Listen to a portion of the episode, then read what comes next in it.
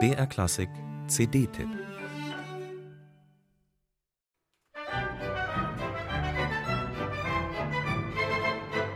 Als Baby beim Baden gezielt vertauscht worden zu sein, ist ein durchaus seltenes Schicksal unter Bühnenfiguren.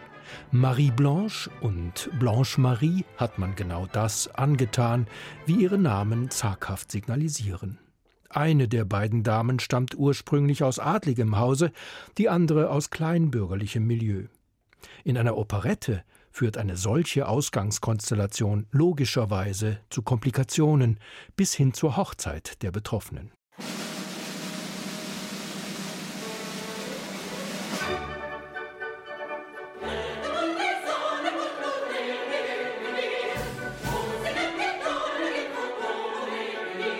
Der Komponist André Messager war schon mit 43 Jahren ein derart gelassener Mann, dass ihn kein noch so abstruses Libretto in Verlegenheit bringen konnte.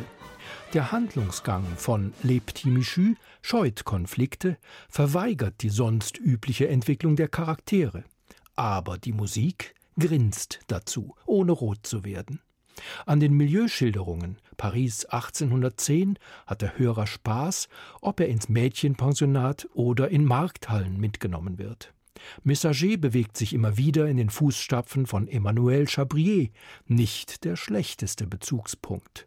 So reizvoll sich die Klänge aneinanderfügen, so unweigerlich rufen sie in uns die Frage hervor, ob sie nicht auch ein paar Ecken und Kanten vertragen hätten. Der Komponist wollte die offenbar nicht und das zeitgenössische Publikum auch nicht. Über ganz Europa bis nach Algier und New York breitete sich das Stück aus.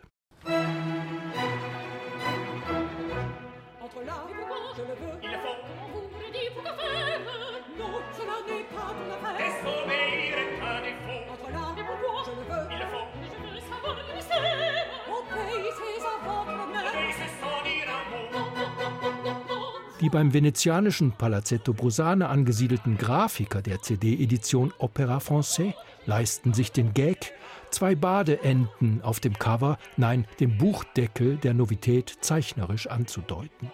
Auch sonst sind die verpflichteten Künstler mit dezidiertem Amüsierwillen am Start. Darum geht's hier vor allem, was man den singenden Beteiligten noch mehr anmerkt als den instrumental Musizierenden.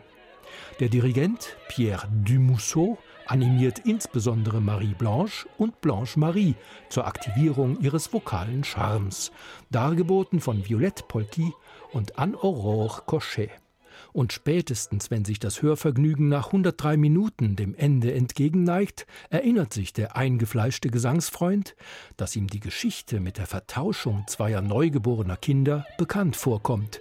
Ganz ähnlich und doch anders, mit Brüdern statt Schwestern, funktioniert Verdis Troubadour.